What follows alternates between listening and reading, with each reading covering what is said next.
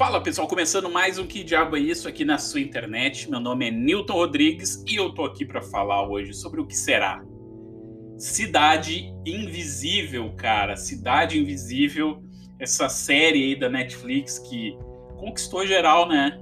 O pessoal gostou da série e hoje eu tava lendo uma notícia aqui, meu, que a série já tá em top 10 em mais de 50 países, né? Olha só que coisa foda, assim, de, de bater palma mesmo, né? Uma série, assim, genuinamente brasileira, com nosso DNA, nossa história, né? Nosso, nossa alma ali do folclore, das criaturas, conquistando o mundo todo, né? E isso aí quebra um paradigma muito forte que tinha aí no passado, dizendo que, que o nossa, o nosso folclore, a nossa cultura não tinha approaching, assim, né, com o mercado internacional, enfim, cara, eu acho que Cidade Visível, acima de tudo, é um marco, né, aqui no programinha a gente vai debater um pouquinho sobre a série, seus pontos altos, seus pontos fracos aí, mas é inegável que Cidade Visível vem aí para quebrar essa, esse velho tabu, né, que a nossa cultura, as nossas criaturas, a nossa história não tem uh, caldo, né, caldo criativo para uh, ah, gerar uma série aí com poder próprio de conquistar o mundo. Mas galerinha, eu tô gravando esse programinha hoje sem roteiro, sem nada, porque eu acabei de terminar a série, né? Acabou de acabar a série e eu queria pegar assim a cabeça ainda fervilhando aqui, né?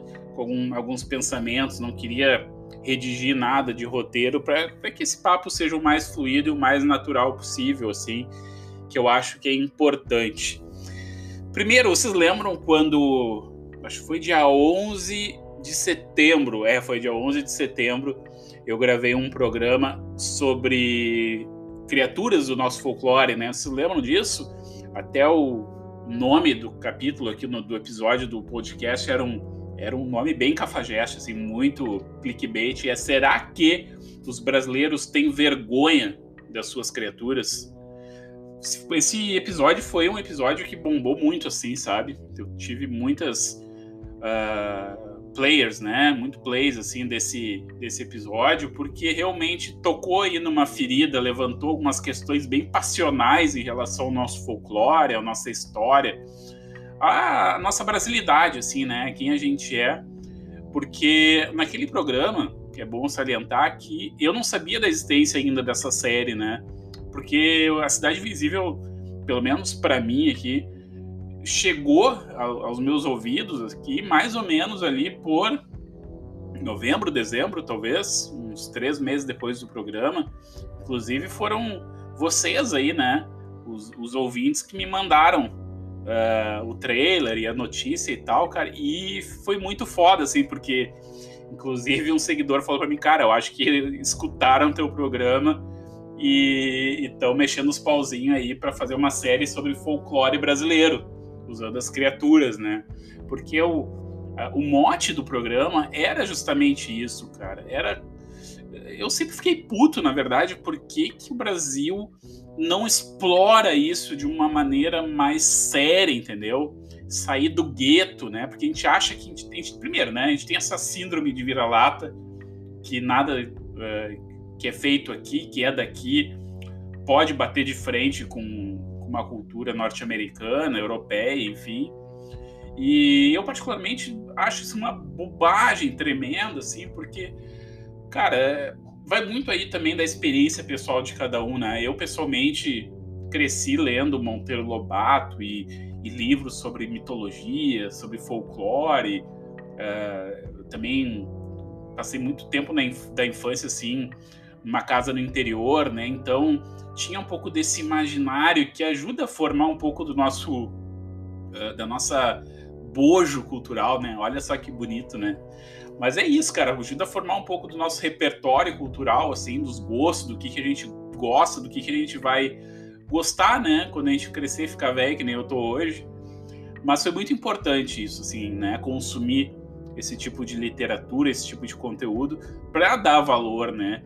E eu posso dizer com, com toda certeza, assim, cara, o nosso folclore é riquíssimo, riquíssimo em termos narrativos, né Falo isso não para uh, um motivo uh, ufanista, assim, né? Não, porque brasileiro tem que gostar.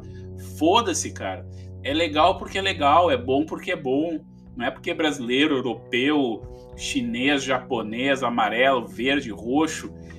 É bom porque é bom, cara. Porque tem uma substância, uma substância, né? Tem um extrato criativo muito foda nossas lendas que se linka com, com a nossa história e com quem a gente é. E aí, cara, eu fiquei muito contente quando anunciaram o, o Cidade Invisível e como eles abordaram isso, né? Porque a coisa mais fácil no mundo é acabar uh, indo ladeira abaixo num tipo de adaptação grosseira, sabe? Uma, uma adaptação fútil, uma adaptação mal feita. Vocês já pararam para pensar o quanto Cidade Invisível poderia se tornar uns mutantes da Record, cara? Sabe? Era um tom assim que tava uma linha muito tênue tênue, né, entre o que ficou, que graças a Deus ficou a série, e o do que poderia ter sido, né? Poderia ter sido horrível, cara. Se tivesse pegasse um cara aí que tivesse uma visão um pouco deturpada, que não tivesse os contatos certos, né, para fazer, para acontecer esse filme, ia ser um esse, essa série, perdão, ia ser um desastre completo, cara. E graças a Deus, né, a gente tem aí o, a produção, a criação é do Carlos Saldanha, que é esse cara aí uh, que tem uma abertura muito grande no mercado internacional, né? Aqui ele é conhecido como o diretor, o produtor, enfim, do, daquelas animações Era do Gelo, do Rio, né? Quer dizer, ele tem um nome, né? Ele tem um, um, uma ideia do que ele está fazendo, né? Ele é um cara que está chegando agora.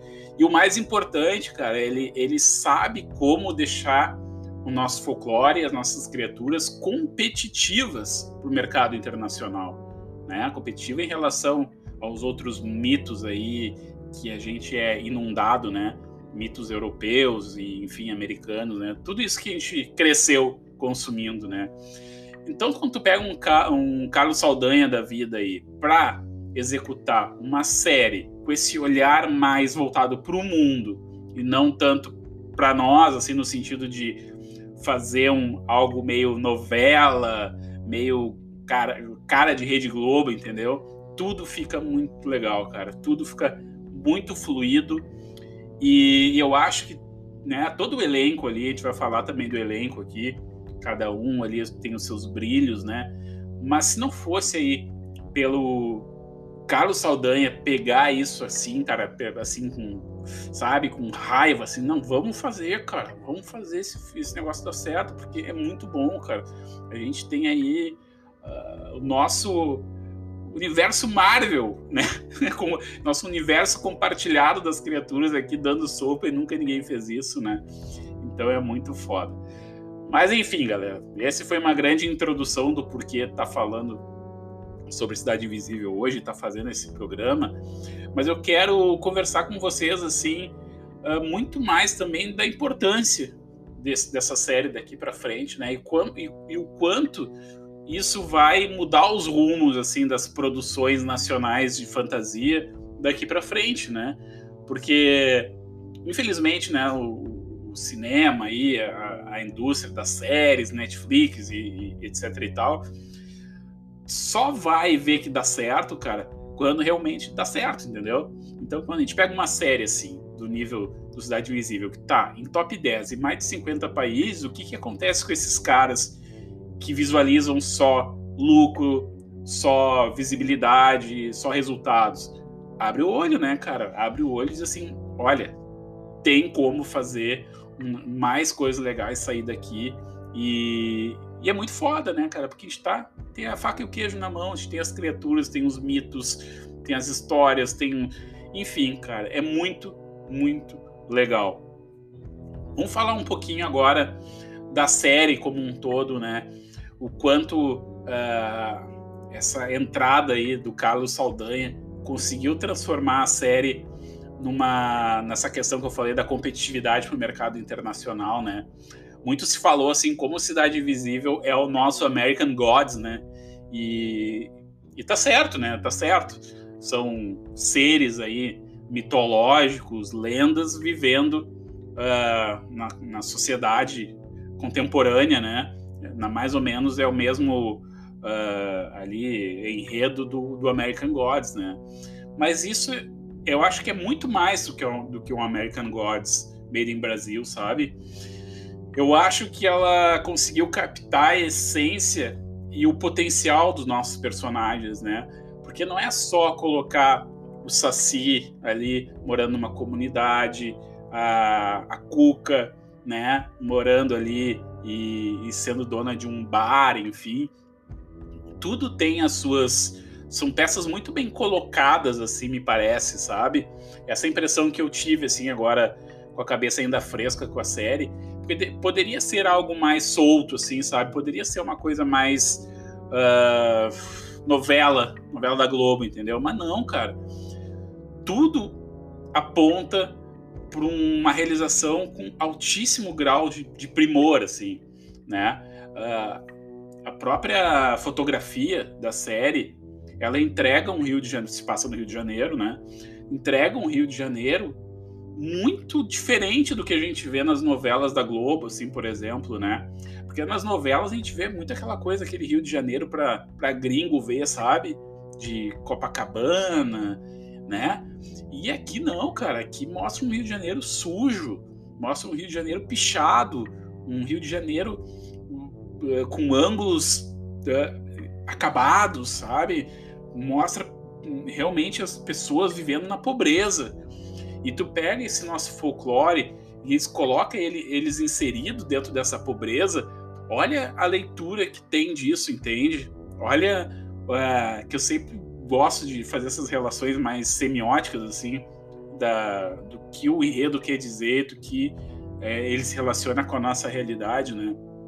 A gente passou, cara, sei lá, 50 anos aí da nossa TV brasileira, né, que completou aí, um, não dando bola para essas criaturas, né, para o nosso folclore, como eles estivessem vivendo na, na, pobreza e como eles estivessem à margem da sociedade, né? Então, quando tu traz isso para a série uh, com esse ar hollywoodiano, né, que não tem nada a ver com, com Rede Globo, com, com esse ar novelesco, assim, como como brilha, né? Como brilha, assim. E, e, a fotografia é primorosa nesse sentido, assim, né? Para mostrar essa sujeira, essa coisa né, uh, urbana, suja, né, o suor né, das pessoas, aquela coisa toda assim. Então a série tem, tem faz um golaço nesse sentido, né? Quero falar um pouquinho para vocês sobre o elenco, cara. O elenco também, eu acho que ele oscila um pouco, assim, né? Uh, tem coisas muito, tem, tem personagens muito, atores e atrizes muito, muito bons, assim. Só que por outro lado também tem uns bem meia boca, assim, né? Mas ainda bem, né, que o elenco principal ali, o núcleo principal, é excelente, cara. É excelente. Eu vou dar destaque aqui pro Marco Pigozzi, né, que é o Eric, que é o personagem principal, o policial ali. Olha, eu não conhecia esse cara, né? Eu sou um zero à esquerda para ator nacional, assim. Mas que cara foda, meu. Que cara foda. Sabe quando tu vê um, um, ator assim numa série gringa e tu compra assim o, o ator pelo sentido assim que o cara tem cara de protagonista, assim, sabe? O cara não poderia ser outro, né? Para colocar a cara à frente assim da, né? É, e o Marco Pigozzi é um cara é um cara assim, meu. É um cara bonitão, é um cara que trabalha muito bem, e, e, o mais importante, cara, que eu acho que se expande aí, esse comentário que eu vou fazer agora, para todo o elenco principal aí. Ele acredita no que ele tá fazendo, cara. O que eu quero dizer com isso? Porque tem um, tem uma, um diálogo na série que eu acho que é crucial, assim, porque, do que eu quero dizer. Tem uma hora que ele fala com determinada personagem, assim, uh, eu fui levado por uma sereia para debaixo do mar. Já parou para pensar o quanto essa frase soa ridícula falada em voz alta? E o quão, o quão difícil é para um ator passar verdade nisso? E o Marco Pigosa ele consegue fazer isso de uma forma brilhante, assim, porque ele acredita naquilo que ele está falando, né? E, e, e, ter atores brasileiros que acreditem num texto fantástico, né, como A Cidade Invisível, é muito raro, cara. É muito raro. Eu quero que vocês busquem na memória de vocês assim atores que, que fizeram produções de cinema fantástico assim, que, que também tiveram essa essa esperteza de acreditar no, no roteiro que eles estão lendo, sabe? Sempre é uma coisa meio, meio forçada, fake demais.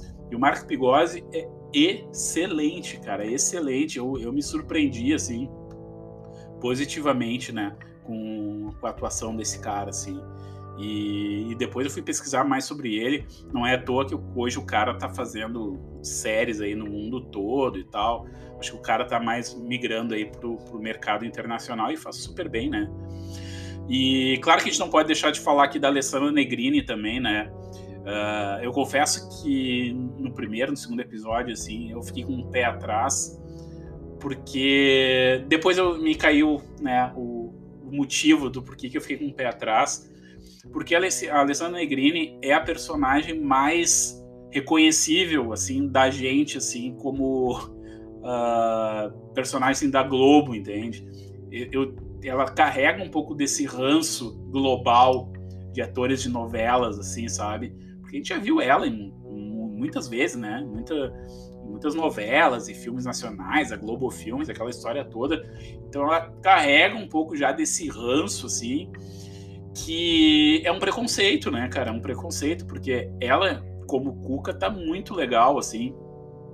E eu, logo depois que eu, que eu comecei a pensar sobre esse ranço, eu comecei a também pensar sobre a ótica de um gringo olhando essa série, sabe? Um gringo que não conhece a Alessandra Negrini. Porque ela tem um jeito de atuar muito padrão, assim, né? Para quem, quem lembra dela das novelas, sempre esse olhinho caído, assim, uma vozinha, uma vozinha fraca, né? E o quão isso combina, né, com a personagem, assim, para dar essa, essa dicotomia, né? De, pô, ela é uma personagem hiper poderosa, acho que ela acho não, tenho certeza que ela é a mais poderosa desses panteão aí de criaturas da série. E, e ela, com esse jeito dela, assim, né? O olhinho baixo, parece que não representa muita ameaça, mas como isso entra em choque e causa um, um, um, um desconforto interessante, assim, para a personagem, né? Então, a Alessandra Negrini é um puta de um destaque, sem dúvida, assim. E, e, eu acho que, que o biotipo dela, né, é uma atriz muito bonita, assim, com, esses, com essas características que eu falei aí, uh, chama muita atenção no mercado internacional, né? Tem aquela beleza exótica brasileira, enfim, né? Eu acho que, que só tem a ganhar, assim, com a, com a adição dela no, no elenco. E foi muito bom, né, cara? Foi muito foda, assim. E aí, cara, eu quero falar de um cara que, que para mim é o grande destaque da série, assim, como falando aqui do elenco, né? Que é o Fábio Lago. O Fábio Lago, né? Galera, tem spoilers, tá? Quem não quiser saber de spoilers, dá um pausa nesse momento aqui e tal. Vai ver a série e depois volta pro programa. Beleza? Seguindo aqui então. O Fábio Lago, ele é o Iberê, que é o mendigo ali, né, da, da comunidade tal, que é amigo do Saci. E, e eu pensava, cara, que ele era o velho do saco não, essa lenda do velho do saco, acho que ela muda de estado para estado, né? Aqui no Rio Grande do Sul, ele é um. Eu conheci como a velha do saco, né? A velha do saco. Mas eu sei que tem o velho do saco, porque ele ali na série ele tem uns sacos plásticos grudados, entendeu? Ué, isso aí é o velho do saco, né? Uma, uma entidade aí urbana tal. Beleza. Mas no final a gente acaba descobrindo que ele é o Curupira da série, né? E cara, como ficou foda o Fábio Lago como Curupira, meu. Cara, a interpretação dele, visceral, a relação que ele tem com a natureza, mais ali no último, nos dois últimos episódios, é absurda de foda, assim, nível. É, é um preconceito que eu vou falar, né? Mas nível gringo, né? Como se aqui não precisar. Isso aqui não precisa dessa comparação, né? Mas o que eu quero dizer é o seguinte: é um nível competitivo, entendeu? De, de grandes atuações, assim cara, ele, ele tem um porte físico, assim. Uh, ele parece que ele, ele é forte, mas ele não é forte, ele é parrudo, né? E quando ele toma naquela posição de curupira, né? Ele estufa o peito para frente, ele, ele dá uma arqueada nas costas, assim, e ele começa a fazer um barulho, né? Um grito do curupira, assim. E tem uma cena no final que ele fica pega a terra e a grama e as folhagens e começa a comer e começa a passar no corpo. Cara, que atuação visceral do Fábio Lago. Então, para mim, assim, ó, é o, um primor, assim. Eu coloco ele ali no pódio como o grande destaque da série, assim. Ele como Curupira, né? E, e também a, a, a representação ali, né? gráfica do Curupira, como ficou foda, né? Os efeitos especiais Nesse caso ficou muito legal, né? A cabeça pegando fogo e tal, ali o cabelo, né, de fogo. E cara, muito, muito legal essa parte aí. O design de produção, o design dele assim, né, do Curupira do personagem ficou muito foda. Então, essa parte do, das criaturas assim, ficou muito foda. O Wesley Guimarães, que faz o Saci, que é o Isaac também, uh, tem uma atuação muito precisa, assim, né? Nada muito ó, oh, que, que, atuação legal, foda pra caralho. Não, ele faz aquele saci simpático, travesso, né? Uh, um menino ali bem, como é que eu vou dizer para vocês, assim, uh, esperto, assim, né? Ainda mais ele, ele é um menino de rua, assim, então ele tem um pouco dessa esperteza de quem vive nas ruas também, uma coisa super interessante, assim. Então também uh, soma bastante pro elenco. Agora vamos falar um pouquinho da parte particularmente assim não, não me agradou muito do, do, do, elenco, né? Eu, cara, eu não gostei da Márcia, que é a, a Áurea Maranhão, né?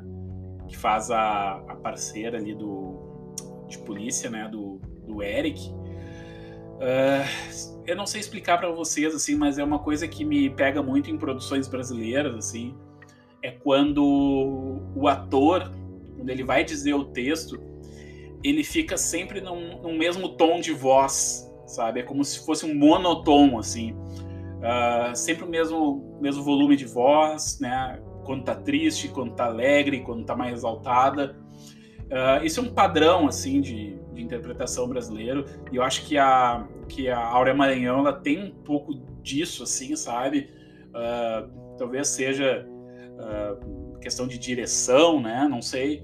Mas eu acho que ela quando, quando eu vejo ela em tela, assim, me desperta um pouco desse ranço que eu tenho com esse tipo de atuação, assim, sabe? E, enfim, mas claro, não compromete o todo, né, da série uh, de forma alguma, né? E que mais, cara? Que mais que a gente tem aqui de criatura?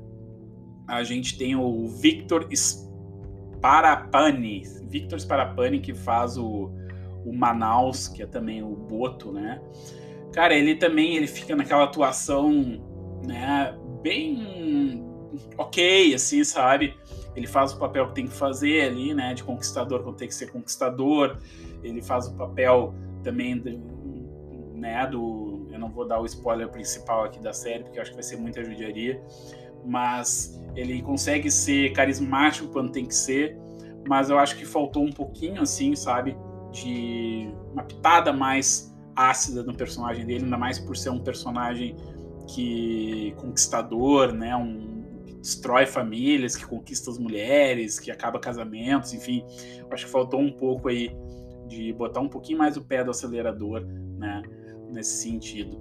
Tava até me esquecendo de um outro ator aqui muito foda da série, que é o José Dumont, né, que é um puta ator aí já mega reconhecido das novelas, ele faz o Cisso, que é esse personagem que mora nessa comunidade, né, uh, da, perto da floresta, que ele, ele tem essa relação aí com os mitos, ele é uma pessoa mais mística, mais espiritualizada, e como a atuação do José Dumont uh, contribui para esse personagem, assim, né, é muito interessante, ele traz uma carga de experiência, tu, de novo, né, tu, tu, tu acredita naquele universo quando ele está falando, ainda mais quando ele está ali interpretando junto com, com o Marco Pigozzi ali, né, junto com, com o Eric. Então, quando, quando eles estão juntos em cena, assim, é, cara, é fenomenal, assim, é alto nível mesmo de interpretação. São dois belos atores de gerações diferentes, assim, mas tu vê que estão hiper sintonizados, né? E, cara, então, assim, resumo da ópera que eu quero falar aqui para vocês sobre Cidade Invisível é uma série que vai mudar tudo, assim, acredito, daqui para frente, sabe? Como eu falei no início do programa, vai editar os novos rumos, assim, da produção uh, de fantasia, né? Daqui para frente aqui no Brasil, porque deu muito certo. Eu acho que as pessoas estão começando a entender, assim, a riqueza do nosso folclore, dos nossos personagens, né? Dos, das nossas lendas e o quanto isso pode render, né? Aqui o Carlos Saldanha ele foi para um lado mais policial, detetivesco, né? Claro, com esses toques aí de, de fantasia, mas o quão rico é, né? Que permite diversas interpretações desses personagens, né? Isso que é muito interessante e, e a série ela é muito rica nesse sentido assim de, de plantar mistérios, né? A série deixa um gancho para uma segunda temporada bem forte Inclusive já começou as teorias aí de quais são os, os as criaturas, né, que vão estar aí na, na próxima temporada. Então é muito legal assim quando a gente vê o hype, né, das pessoas assim falando sobre essa série, trazendo à tona uh, a, no a, nossa cultura para primeiro plano, né? Isso é muito muito foda, cara. E da trama geral, assim, da Cidade Invisível, é uma trama bem ok, né? Não é uma, é uma trama uh, meu Deus, repleta de plot twist indecifráveis, que não sabia que poderia acontecer. Não, tudo fica ali dentro do nível mediano ali, né, de, de roteiro, mas mega bem executado, né, cara? Não precisa também reinventar a roda ali para cativar, né? Não, tem um roteiro redondo, não é um, um roteiro original, mas é um, um, roteiro mega redondo que entrega o que tem que entregar, né? Não promete nada fecha ali uh, o, o, arco dos personagens, né? Que tem que fechar, claro que deixa essa brecha na segunda temporada, mas alguns personagens ele fecha o arco, dando, deixando aí uma porta de entrada para outras criaturas, para expandir o universo. Cara, então só alegria com Cidade Invisível, só alegria. Se tu não viu ainda, veja, porque não é só para valorizar, né, folclore, essas coisas todas, essa baboseira toda, né? Que é uma coisa que me, me deixa muito puto, assim, cara. Pessoas assim dizendo, não, mas é daqui, tem que gostar. Sabe que não, né, cara? Cinema ruim tem em todo lugar do mundo, né? Então tem que ser. Tem que ser bom, né, cara? Não tem que ter nacionalidade, tem que, ser, tem que ter qualidade. Beleza, galera? Então esses foram meus pitacos aqui, né, com a cabeça meio fervilhando Cidade Invisível. E parabéns para Netflix também em apostar nesse projeto aí que só só leva para cima aí a nossa cultura brasileira. Beleza, galera? Então o que vocês acharam aí do Cidade Invisível? Quero saber a opinião de vocês. Comentem aqui embaixo, né, no post aqui do Instagram e vamos trocar essa ideia sobre essa série de Cidade Invisível. Já aproveita para colocar ali também que outras criaturas vocês esperam na segunda temporada da série. Beleza, galera? Então fiquem bem. Até semana que vem. Ótimos filmes e boas leituras. Tchau, tchau.